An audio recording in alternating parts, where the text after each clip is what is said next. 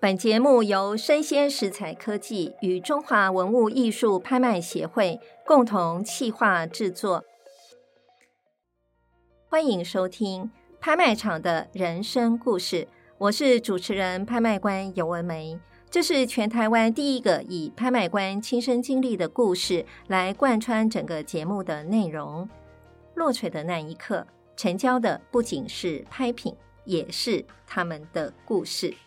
特别有留意到啊，就是在二零二三年刚刚才拍卖完成的是在杭州啊西泠印社啊，那它有一个拍卖之后的报道，那他说呢，它的成交率大概百分之八十四啊，那它的成交额是超过了九亿元啊。那我们知道哈、 我们有一个好朋友啊，黄东庸先生啊，我们的中华文物保护协会的理事长啊，才刚去西泠印社的拍卖亲自的去参与啊，回来，所以今天呢，我们特别也要跟东庸啊这边呢来聊一聊啊，你这次去西泠印社，听说有一个是清代纪晓岚的青花端砚哦，拍了非常高的价钱哦，您应该有在现场嘛哈？我们要不要聊一聊啊？您到西泠印社啊，有看到什么样的拍卖的趋势，或者是拍卖的一些故事，可以让我们来分享一下吗？因为他这一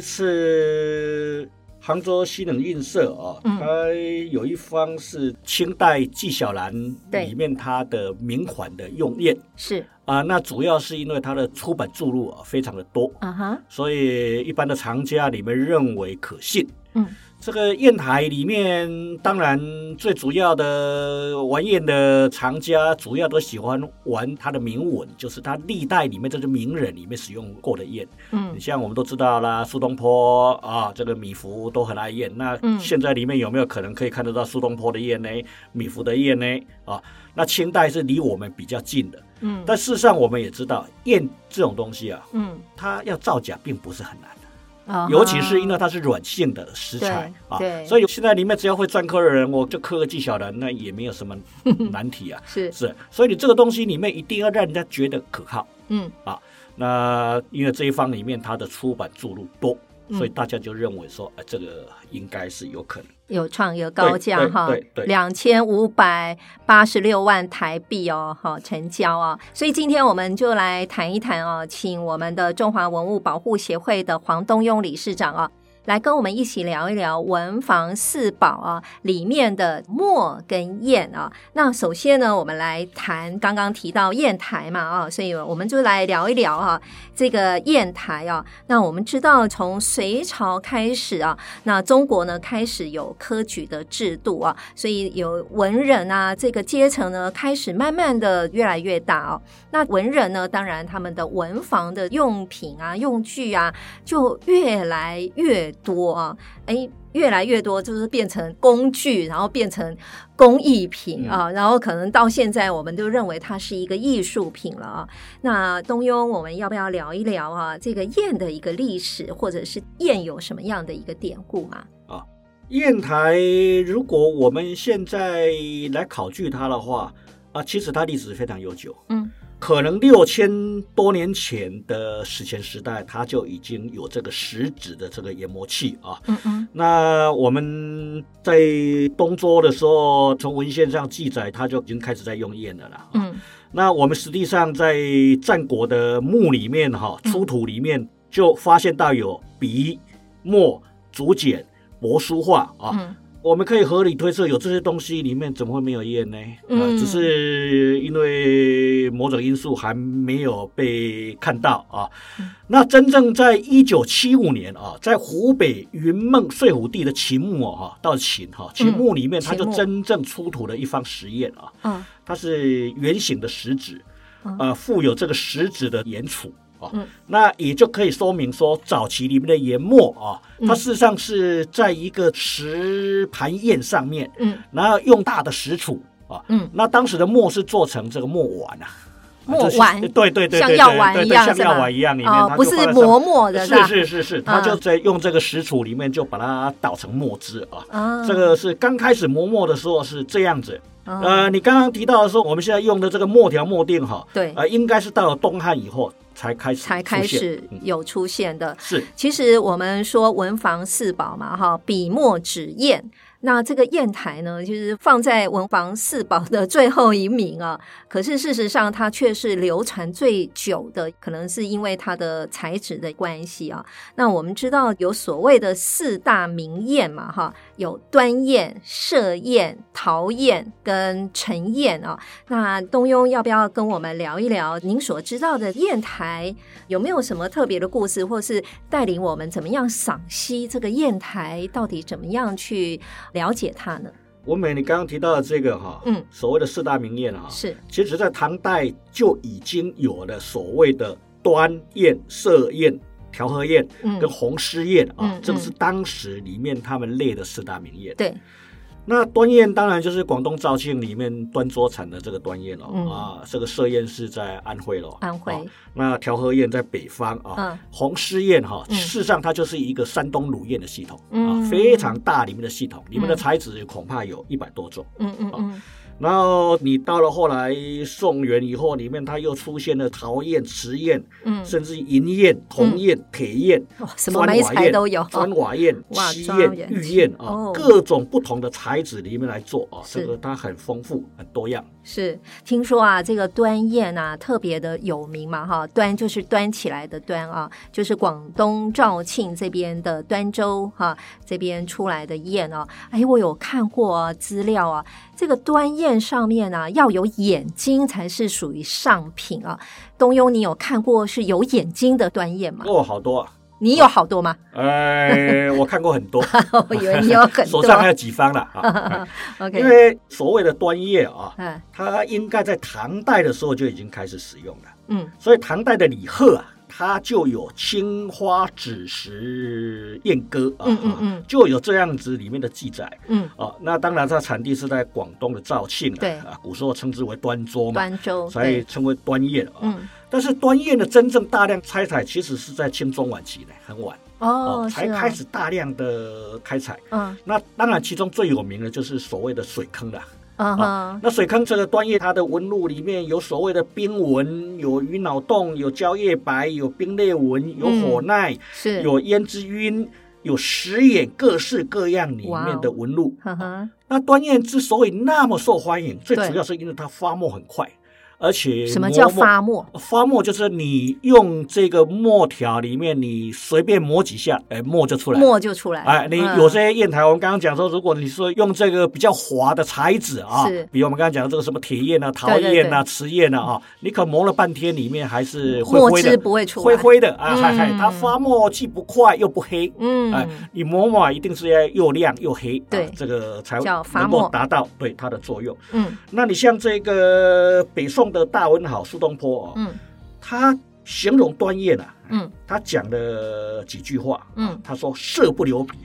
华不聚墨，嗯温润如玉，嗯，沙漠如风啊！”嗯你就你要他多赞扬这个端砚啊。是你刚刚提到这个端砚啊，嗯刚好我有亲身经验是，我半耕鲁书啊，嗯就曾经邀请过广东肇庆肇的庆制砚的厂长刘衍良刘老师哇，到很台湾来，是我还在我书店，实际上里面真的办过三次端砚的展览。哇，呵呵，那当时每一方的端砚。嗯刘老师他都亲自写保证书，嗯，他啊说是哪一个坑就哪一个坑。嗯那当然最贵重的就是所谓的老坑哦，对也就是我们讲水坑啊、对后来我才知道，它之所以那么名贵是，它这个坑是常年都是在水里水面底下。对哎，它是常年是浸泡在水里面，所以它这个食材本来就很温润。嗯大家想想看，那个燕公要潜水下去开采，哦你想它的开采难度有多大？哇，真所以刘的老师跟我讲，他们当时的验工都是有时候为了娶媳妇嫁女儿啊，嗯有重要要花到钱的时候，才会把家里面名贵的这个所谓老坑啊，对哎哎验才会拿出来卖，才会拿出来卖，对哦所以当时里面来我这边买的客人啊，嗯最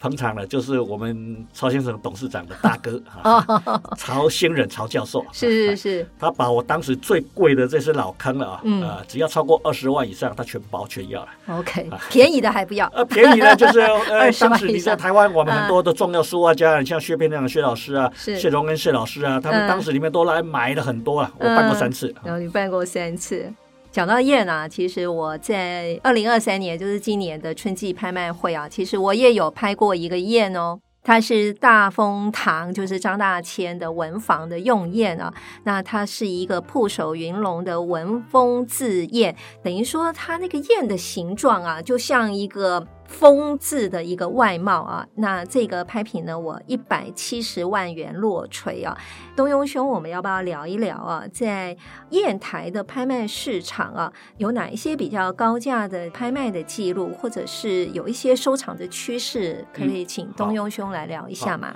我再稍微补充一下我刚刚提的啊，嗯，台湾里面的长宴啊，啊，嗯就是收藏砚台。收藏砚台除了我刚刚提到的曹兴仁教授啊，是他比较重视这个砚的材质，嗯就是砚的材质一定要非常好的。嗯啊，那另外还有一个重量级的藏家，嗯就是我们双清文教基金会的红山山雄哎董董事事长。长哎，是嗯他的长砚，但是他比较偏重在这个铭文哦，啊，就是历代的名砚啊，哎嗯，他有出过专辑。是 OK 那你刚刚提到的这个拍卖啊，对，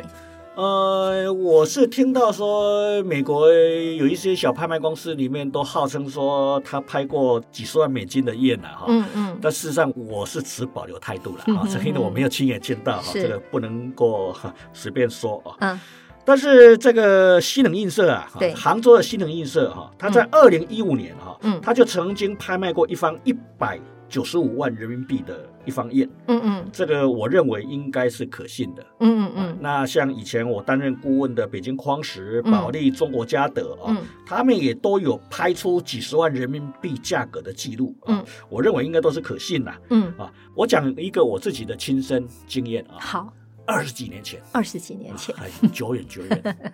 我有一次我陪台中的一个医师朋友啊，嗯嗯去香港手笔拍卖，是那。那场拍卖的时候，里面有一方清康熙的松花江砚啊，很小，，嗯啊嗯，小小的一块嗯啊，那恰似珐琅里面放在那个腋匣里面。嗯嗯嗯，那我那个朋友里面就坐我旁边，哦，嗯我就看他一直举手啊，嗯估价过倒不是很高，嗯，但是他竟然跟人家拼到了。两百万港币， 哇，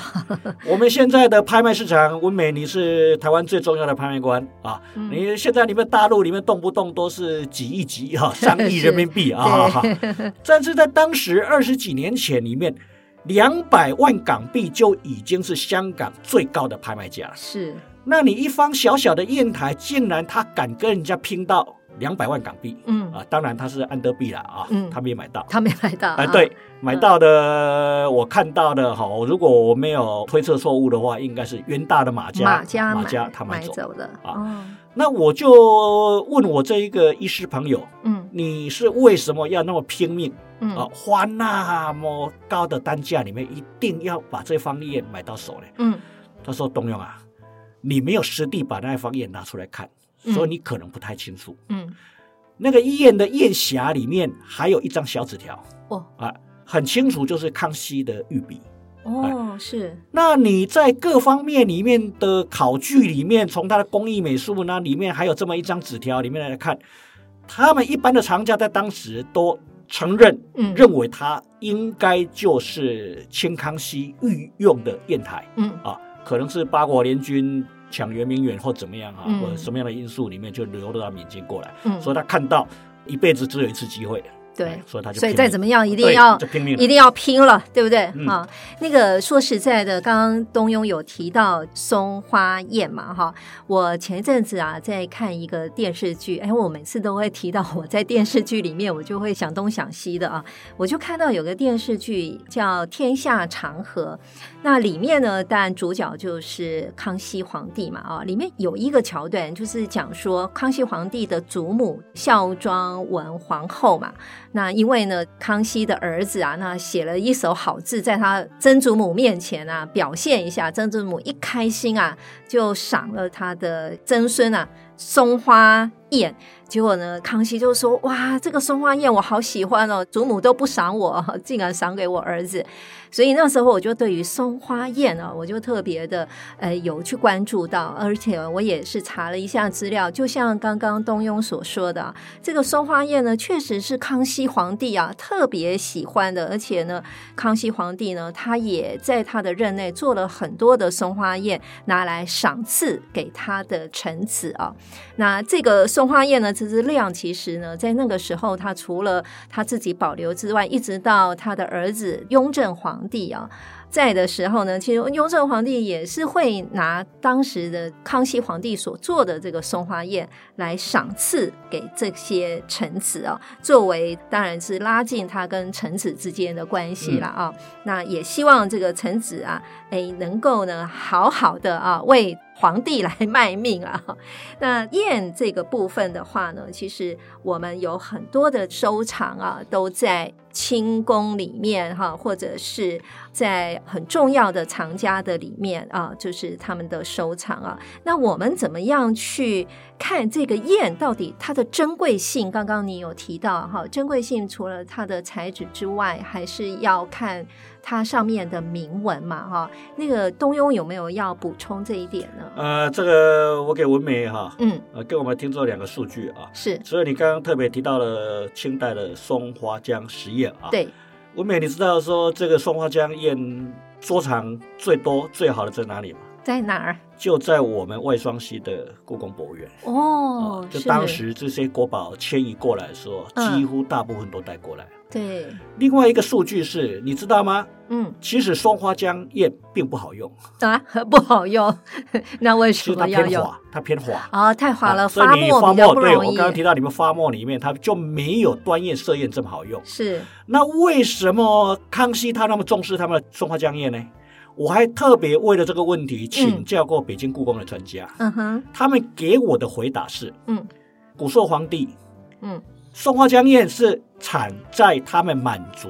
他们的出生地就是松花江。嗯啊，他就是要告诉他的臣民，嗯，他的先祖住的地方是地灵人杰。嗯，所以他就告诉我，你去做一个数据，你比如说像清初的时候，嗯，这个我们的刘罗锅刘宰相他是山东人，是，哦所以当时就特别重视山东卤宴啊啊，这个跟当时里面他们使用的习惯里面啊，跟他们认为说他们的先祖他们哪个地方里面，嗯，呃，有一点关系。嗯，那我刚刚不是提到说端砚吗？对，端砚为什么到清中晚期的时候会这么大量开采呢？嗯，你仔细去把它看看。到了清中晚期，一直到民国，嗯，这个名人出的最多就是广广东， 这个都有关系的。是，所以呢，嗯，历史文物还是跟政治啊，是这个脱离不了关系啊。是是是，好，我刚刚补充了这个哈，嗯啊，那你刚刚问的里面的问题，我回答你就说这个砚台啊，嗯，你像我刚刚提到我的好朋友曹教授，他是喜欢砚的材质啊对，那个温润度啊对，跟它里面的食品的花样，你刚刚对对提到了那个青花啦、火奈啊啊，这个纹饰里面，他喜欢玩这个啊。嗯其实收藏砚最早的啊，最厉害是日本人。啊，日本人，我早期是我经营半耕鲁书这个书店的时候啊，日本里面还有一个叫砚谱的杂志，嗯每一个月出一本，你就知道日本人玩砚玩成什么样子。是啊，是，就是你有一大票里面他们的玩家啊，嗯大家一起来斗砚对 啊，啊那斗斗砚砚对，还还然 后挺他有们意思。呃，竟然有这么多里面的砚台，可以让这个杂志里面每一个月每出个一月还可以出版，所以你看，我经营书店里面，我到目前只看到北京首都博物馆、嗯天津艺术博物馆，嗯，他把他们的长宴有编成专书，嗯有去整理过。嗯，嗯我再，讲一个故事，嗯有一次我们到上海博物馆，对我们中华文物学会跟上海博物馆关系是很好的。嗯那一听说我刚刚提到说，我们黄山雄这个董董事事长长也要去啊，嗯因为他是当时我们的副理事长嘛嗯，是，特地把他们上海博物馆里面的长宴啊，嗯都放在他地下室的仓库的那个桌子上面。嗯嗯哎，嗯，就是嗯等我们洪董事长来，让他好好看看，因为他知道他非常喜欢收藏收这个藏砚台砚。台哎，嗯，其实那一次最开心的是我跟我们另外一个同学叫黄轩龙的，我黄 们两轩个龙，我们知两道个我们两个看的最开心的啊哈啊，里面有文征明的啊，有谁谁谁里面的常宴啊。是，但是那次洪董事长刚好有事，他没去。嗯但是我就纳闷，我在请他他们上海博物馆，为什么你到现在里面你们的砚台都还没有把它收集成册？嗯他就是在回答我刚刚讲的那个问题，嗯有很多的数据，嗯，他们都还在模糊地带，是，哎，不敢很断然的把它列说，这个就是文征明的、啊，嗯这个就是朱文明的对啊，这个就是苏东坡的啊，对那个就是米芾的，哎，嗯他们还要等有更多更多的数据出来做比对的时候，哎，嗯他们才愿意比较详实。所以我们知道玩宴是有相当相当里面的难度啊，对，哎，不是嗯我们一般想象的那么简单的、哇哦，这个真的是高难度的。那跟叶呢，大概一起能够互相匹配、互相合作，然后呢，共同成就的，那就是墨了。刚刚那个宴的部分，我简单再补充一下，就是是有一次我也陪了一个朋友哦到杭州新能印社拍卖，啊，那他当时里面出现了几方晚清啊，嗯沈石友啊、沈如锦里面他的常宴啊，对因为他常宴有一个特色是宴的背后他都会请他的好朋友，就是嗯我们的那个金石大家吴昌硕，对，他会提诗词，然后刻刻在哎那铭个哦文啊刻在上面里面。嗯那当时我的朋友里面就花了，我记得几十万人民币、近百万人民币里面就很高价里面把这个砚就买下来。嗯，我说你为什么那么可信呢？啊，都是这个因为有砚谱嘛，嗯，到现在里面的沈氏砚谱，他可以去做相对的比对，嗯嗯哎嗯他认为这个东西可信，嗯刚好他财力也够，哎，所以你碰像这种东西，他们认为可以比对了，好像我刚刚提到那个纪晓岚的那嗯个，对哎，你有这么多的出版著录，你人家认为可信，这个藏家就会呃就拼命了勇于啊出价 就拼命了啊就会拼对了，。那我们现在呃谈到重点，你提到里面的这个墨墨啊那我们也花一点时间来聊一聊墨好了啊。那东优，您对于这个墨啊，它的起源还有它的发展的历程，你要不要跟听众朋友聊一下？好好，对这个跟燕里面他们是兄弟啊，啊 嗯所以说他们墨的出现的时间跟燕差不多了。嗯哎，就是我们刚提到里面，其实墨还不是只有我们现在看到那个乌漆抹黑的墨哦，嗯它还有朱砂墨哦。啊， 红色的墨哦，好我们刚刚提到甲骨文里面不是先写，然后再先刻写，再啊其实刻它就是用朱砂墨里面就是红色的朱砂，嗯是写在甲骨或是这个兽骨上面啊。嗯啊嗯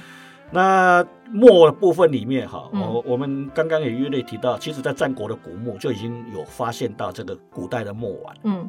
然后到了这个魏晋的时候啊，嗯在甘肃的酒泉啊，嗯它就已经出土了我们刚刚讲长方形的这一个墨锭了嗯啊，就是说，，哎，在魏晋南北朝的时候，它这个墨条就已经是成型的啊，嗯啊，应该是比较可靠，从考古的资料里面可以看得到啊。嗯那你在像唐代就有这个所谓什么竹民啊、西超啦、西鼎啦、他们这些字墨名家里面的记载了。嗯，文美你应该有听过李廷圭墨吧？那、哦、我知道是哦，这个特有名的五代，五代时候里面是最有名的墨，最有名的哎墨，当时号称黄金易得，，对李廷李圭，墨难求嗯。。是，其实呢，讲到墨啊，我脑海里面出现的啊，不仅仅是那个墨一定一定的本身啊， 其实我脑袋想的是，哎，我之前啊有看过，也是看电视了啊，真的影视对我的影响真的其实蛮深的。 古代有一个叫墨刑，就是。墨的一个刑罚，其实呢，就是我们在古代啊，如果他是犯人的话，脸上啊，我们就是给他刺青的意思，然后再用墨啊把它涂上去。那这样的话呢，那个脸上的这些刺青啊就会洗不掉，那就可以让人家知道说，哇，这个就是一个犯罪的人啊。嗯你在谈《水浒传》了？ 墨刑啊，那其实有时候墨刑啊，哎，又变成是引发一个潮流啊。譬如像说武则天啊，以前武则天她旁边的秘书啊，一个非常有名的一个女官叫上官婉儿啊，嗯，听说是上武官仪的孙女儿是，听说呢，是因为呢，武则天啊，其实有一次是要责罚他，所以呢，叫人家给他做墨刑。可是因为说实在的，也考量他对武则天贡献服务也蛮多的啦，所以呢，后来在眉间啊刺一个梅花的形状。结果呢，上官婉儿呢就用化妆的方式呢，就把它上面呢画成漂亮的花的形状。结果每一个人。当时的侍女看到就觉得说：“哇，怎么会这么美啊？”所以在那个时候就变成是一个很流行的装扮呢、那个叫做红梅妆哦，这个就是唐朝非常流行的化妆之一哦。所以讲到这个墨啊，我们东优兄有没有什么特别的故事可以跟听众朋友来分享的呢？那你刚刚提到那个东西里面也是因祸得福了啊。是，其实依我所了解啊，墨的收藏跟砚也差不多，最主要还是在日本。嗯哼，日本他们是很早就开始收集古墨，嗯，那甚至他们还有专门的博物馆。哦，哎，那我们刚提到说南唐的李廷圭墨，对，哦李廷规模，那是你后来到了宋代，也有所谓的潘谷啦、叶茂石啊、张玉啦、戴彦衡啊等等这些有名的字墨名家。嗯但是我们现在在民间里面还可以看得到的这些有机质的墨，几乎都不见都了不见了啊。嗯我们现在比较能看得到的就是明清的墨。嗯哼，那明代当然有所谓的四大家啊，嗯清代也有所谓的四大家、啊。嗯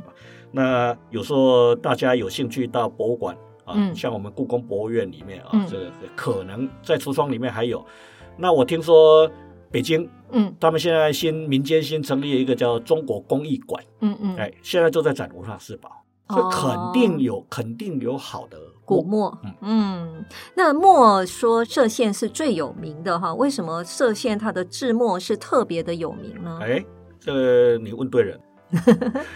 这知道人还真不多啊，真不多啊，是我们刚刚不是提到说，这个唐代里面有一个字墨名家叫西超吗？对，西超他原本是河北易水的墨工，嗯但是后来他就带领全家嗯到了黄山脚下的歙州、嗯啊，也就是今天的安徽歙县啊，嗯在这里制墨。嗯那因为这个技术很高超，嗯，李天圭就是他儿子啊。哦，原来那嗯李天圭他被南唐的李后主，你就知道我们这个李后主里面对文艺的东西里面他都用心啊。嗯他命李廷圭当墨务官，嗯专门帮他制墨。嗯嗯然后呢，他又赐他姓李，嗯嗯，因为李后主嘛，他自己对本身皇室姓李对啊，所以我也赐你姓李嗯啊，所以这个本来应该是要叫西廷圭的啊对，就变成我们现在有名的李廷圭了。 哦，原那来是这样。歙县制墨就是从这边来的，嗯，OK，那其实呢，刚刚有提到这些制墨的名家哦，不仅仅是这些名家制墨了哦，就是有一些文人啊，甚至是皇帝呀、自己都会亲自制造墨啊。譬如像说，也有听说苏东坡他也有制墨的故事啊，或者是宋朝的宋徽宗，我们知道宋徽宗他也是艺术家皇帝嘛哈，他也有制造墨的一些故事啊。可不可以也请东庸这边来聊一聊啊？这个墨啊，在拍卖市场里面啊，有哪些比较重要的拍卖记录，或者是墨的一些收藏的现况跟趋势呢？我们知道，刚刚你有提到，其实墨是很难保存的啊。那是不是也会因为这样子，所以拍卖的记录里面呢，会有特别难以突破的一些现状呢？我手上的资料啊，嗯我能看得到的啊，嗯古墨的拍卖啊，嗯，北京的中国嘉德，他曾经拍卖了一套清乾隆御制的西湖十景嗯集锦色墨，嗯嗯嗯它是由当时清代四大墨王的汪杰安设计制作，嗯啊，全套非常的完整，嗯然后保存也非常的优良，就嗯嗯符合我们呃玩古文物里 面的真经心析的四大标准啊。嗯嗯嗯所以当时的成交价是四百四十八万嗯哼，人民币，是也将近要两千万台币啊。是是是，那其实刚刚东用这边呢有提到，其实墨呢，就是因为花样就越玩越多嘛，哈，譬如像说集锦墨，就是一套墨，好像它每一块墨上面可能有不同的图案或花样，然后呢，它凑成是一套哦。我我每次看到这些拍品，我都觉得它好像是现在的文创品啊， 就是古代的文创品的概念这样子啊，到现在呢是一个非常高价的状态啊。那如果说我们要收藏古墨的话哦，到底要怎么样去判断说，哎，这个古墨是有价值的呢？我刚刚约略有提到，嗯，我们现在约略还可以看得到，就是明清的墨了。对，你在明代里面，当时有所谓的四大名家，就是罗小华、嗯程俊房、嗯方于鲁、嗯潘家克、嗯啊。清代也有四大名家，嗯曹树公、汪晋胜、嗯汪杰安、嗯胡开文。嗯以前啊，嗯，我曾经见过大千里面的画，对，哎，在题跋里面，他就提到说，他那张画就是用明代的方于鲁的墨嗯啊去模制里面来画的。嗯嗯嗯嗯那这个这么难得的墨，嗯要注意到墨里面的考据啊，嗯研究是非常困难的。嗯呃，我开了三十几年的书店，啊嗯也看了不少关于古墨鉴定里面的书。嗯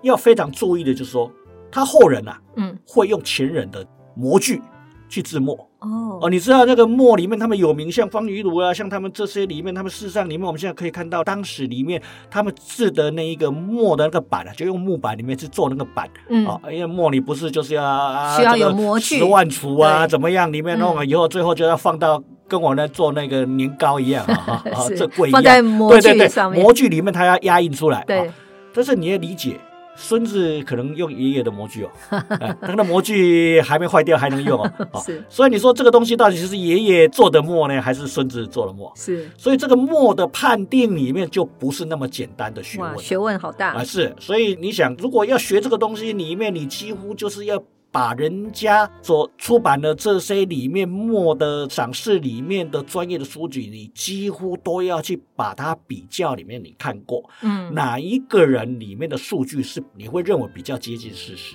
嗯，这个东，西都是要非常长时间里面的累积用。嗯再来，你有那么多实物可以让你做比对嘛？嗯这个里面通通都是学问啊，所以是我们讲这个墨里面其实不是很简单的学问。对，我记得我自己喜欢书画，嗯早期在古玩店里面都还可以买到一些老墨，嗯啊，可能就是清中晚期甚至民国里面的一些，如你所讲，它已经不成套了，哎，都是散在外面，甚至有的还有人磨过了哈。嗯对那、你去买，反正就是稍便宜一点卖给你。嗯你像我们现在里面连要买到一定好的墨都很难，是，所以以前还有这些老墨里面，你看大千里面用得起它，还可以用明代的墨呢、嗯啊，所以这个墨里面，你现在古玩店都很难看得到老墨了，很难哦很难。啊那这么珍贵的墨，你买来的墨你怎么保存它呢？一般里面它跟纸一样，嗯呃，怕水。 啊所哈以你肯定要防潮。啊要放长是，嗯所以我刚刚讲里面，我们以前里面有人讲过一个笑话，嗯如果要按照古法。对啊，古法，你看这个松烟啊、油烟里面、墨里面要这对做这个烟灰怎么啊？，对如果要按古法里面来好好的做一锭墨啊，嗯它估计的成本恐怕都要在万元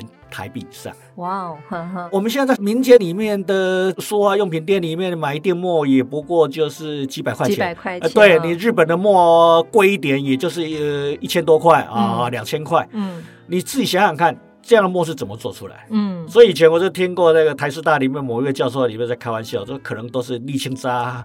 煤炭渣里面去混合做去的混嘛合。但这个我不能乱讲啊，嗯嗯我是有听到这样子开玩笑里面的说法啊，是所以我没有实际上看到你的做墨是怎么做的。嗯哎，好，那其实我也有看过资料啊，就是在古代人啊，因为做的这个墨啊，人家说墨成如宝嘛啊，所以唐代人呢，他墨怎么样收藏呢？他可能放在一个石匣里面，因为嗯它也是要保存，不要让它有太潮湿的状况哈、是要甚防水防潮。对，防水防潮，甚至在宋代的蔡襄哦，他曾经用豹皮，然后来做长墨囊哦，就是用豹皮把它包起来，这样子哦，能够把它隔离防潮哦。这一次你不是有去西泠印社它的拍卖吗？里面就有一个清康熙曹素宫的，他用豹皮啊、做的这个囊把它包起来的拍品，我记得那个拍品哦，总共拍了一百九十三万哦，其实还是挺高价的、哦。好，那么我们今天呢？拍卖会人生故事小领悟呢？历代的文人雅士一旦得到了稀世的名艳啊，会视艳如命啊，爱不释手。那么古墨呢，我们也有称它说它是珍贵如黄金啊。那墨跟砚的关系啊，如果我们把它想象啊，我们人呢来做磨墨的动作啊，那么磨墨的要求呢，就是要重重的按。然后呢，轻轻的推啊，所以呢，磨墨呢应该是一个非常优雅的动作，对不对？是一个慢，然后呢可以产生发墨，然后呢墨慢慢的磨出来哈。那墨与砚的关系呢，哎，我就会想到它好像是跟金城武在二零一四年的广告词里面所说的，他说：“世界越快，心则慢。”所以在慢中呢磨出人生的韵味。我我们没东庸要补充一下吗？嗯是是是，我这个我就不得不插你一下话啊。是我记得啊，嗯大千的夫人啊，哎，啊，这个徐文波女士士啊，对，她曾经有一次开玩笑讲，她这一辈子嗯跟着大千啊，嗯， 唯一最痛苦的一件工作就是磨墨。你是可以想象得到，大千泼墨泼彩。啊，他一天画画，他要磨多少墨啊？哇，都是四夫人古她时嗯候磨对出古来时候的里面，古时候的文人里面要有书童来帮他磨墨。那大千当然就是徐夫人 来帮他 磨墨。那他那个时候啊嗯，磨墨机还没发明。哦，我现在里面，比如说我要写大量的那个篆隶啊嗯，这个我都是用磨墨机啊。嗯现在已经有磨墨机啊，嗯但是我们当时可怜的大千夫人啊，嗯这个徐文波女士在当时还没有磨墨机 啊啊，所以你就知道她每天要磨多少墨啊。 是。